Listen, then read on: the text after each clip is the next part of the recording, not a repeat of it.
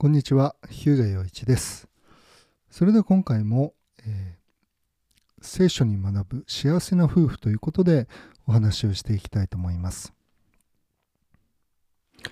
えー私の、えー夫婦関係の、え修復のカウンセリングに来られる方々で、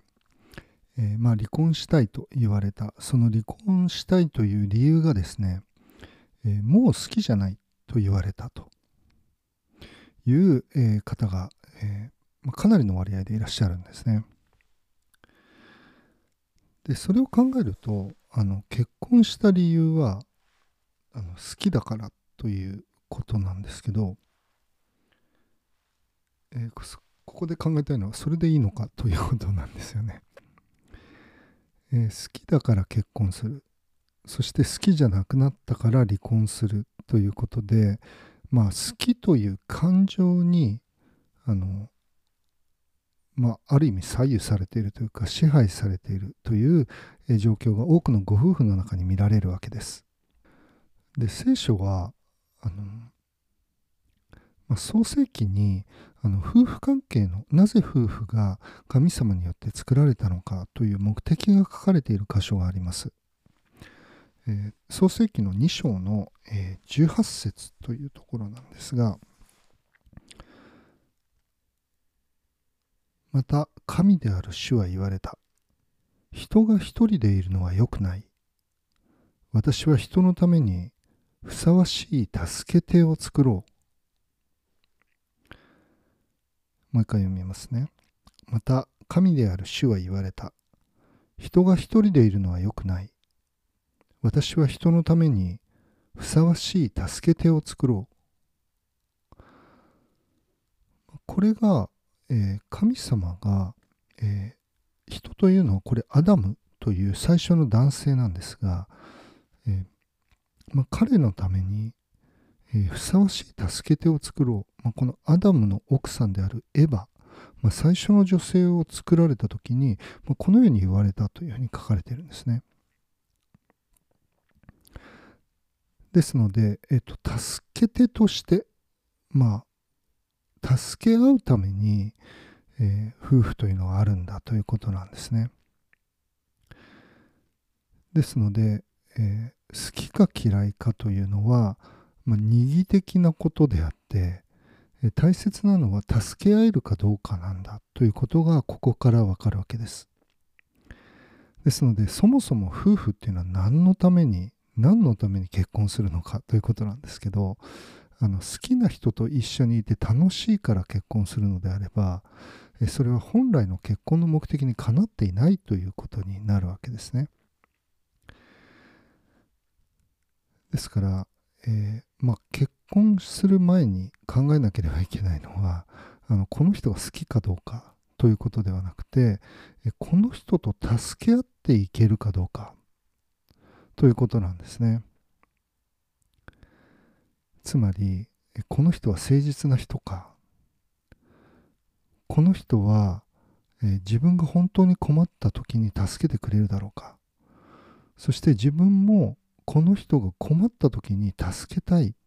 そして助けられるだろうかということを、まあ、自分自身にもそして相手にも、まあ、問いかけていく必要があるわけですね。まあ、そういう意味で、えー助け合うために結婚する夫婦、まあ、その目的を、えー忘れなければ、まあ、自分の気持ちが好きという気持ちが、えーあろうがなかろうが、えー助けるということが、まあ、義務、まあ、正しい務めになるわけですね。でもちろん、えー好きという気持ちがあった方がないよりはあった方が、えー助けたいという気持ちが強い動機づけになりますので、えーその好きという気持ちはあの大切なことなんですけれど、えそれが土台にはなっていないということなんですね。まあ、そう考えると、え私たちというのは、まあ、感情に、え支配されやすい、まあ、そのようなあの弱さを持っているわけですね。で結婚する前に考えなければいけないことは自分がこの盛り上がってる気持ちこの人が好きだこの人と一緒にいると幸せだという気持ちが薄れた時それでもこの人を助けたいと願うだろうか、まあ、そのようなことを考えて結婚する必要があるわけです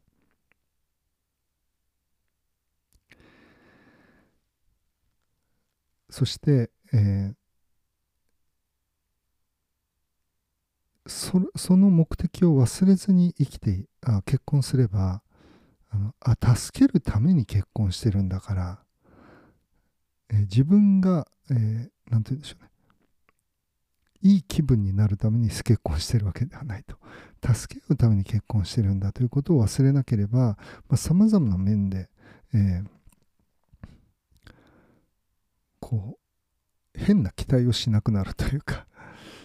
え現実的にだんだんお互いのうんざりするようなところが、え鼻についてくるわけですね。誰でも、え幸せになれると信じて結婚するわけです。不幸になると思って結婚する人はいないわけです。ですけれど多くの場合私たちは、え結婚すれば何でも自動的にうまくいくと好きな者同士が結婚すれば、えーまあ、いつまでも幸せに暮らしました。めでたしめでたしということになるだろうと勘違いをしてしまうわけですけれどそうではない。助け合うために結婚するのであるから、えー、自分は自分には役割がある。相手を助けるという役割があるんだということ、まあ、そのことを常に忘れずにいれば、まあ、感情がなくなった時でもしっかりと、えー、確信に基づいてというか、えー、決意に基づいてというか約束に基づいて相手を助けることができるようになるというわけなんです。で多くの、まあ、日本人というか私たち日本人は、えー、聖書を知らずに、え結婚関係に入っていきますので、まあ、カウンセリングの中ではそのようなもともとそもそも何のために結婚するのかということから、えー、お話ししていくわけです。ですので、えー、この、まあ、聖書を読むとあの神様の計画というか、まあ、私たち人間の目的そして、えー、私たちが結婚するその夫婦としての目的というのももともとのそもそもの目的というのを知ることができるわけですね。え、ですので、え、そのことを覚えて、え、本当に助けることをどうやったら、え妻を、まあごえ奥さんをそして、え旦那さんを助けられるかということに、え集中されると、え幸せな夫婦になっていくことができると思います。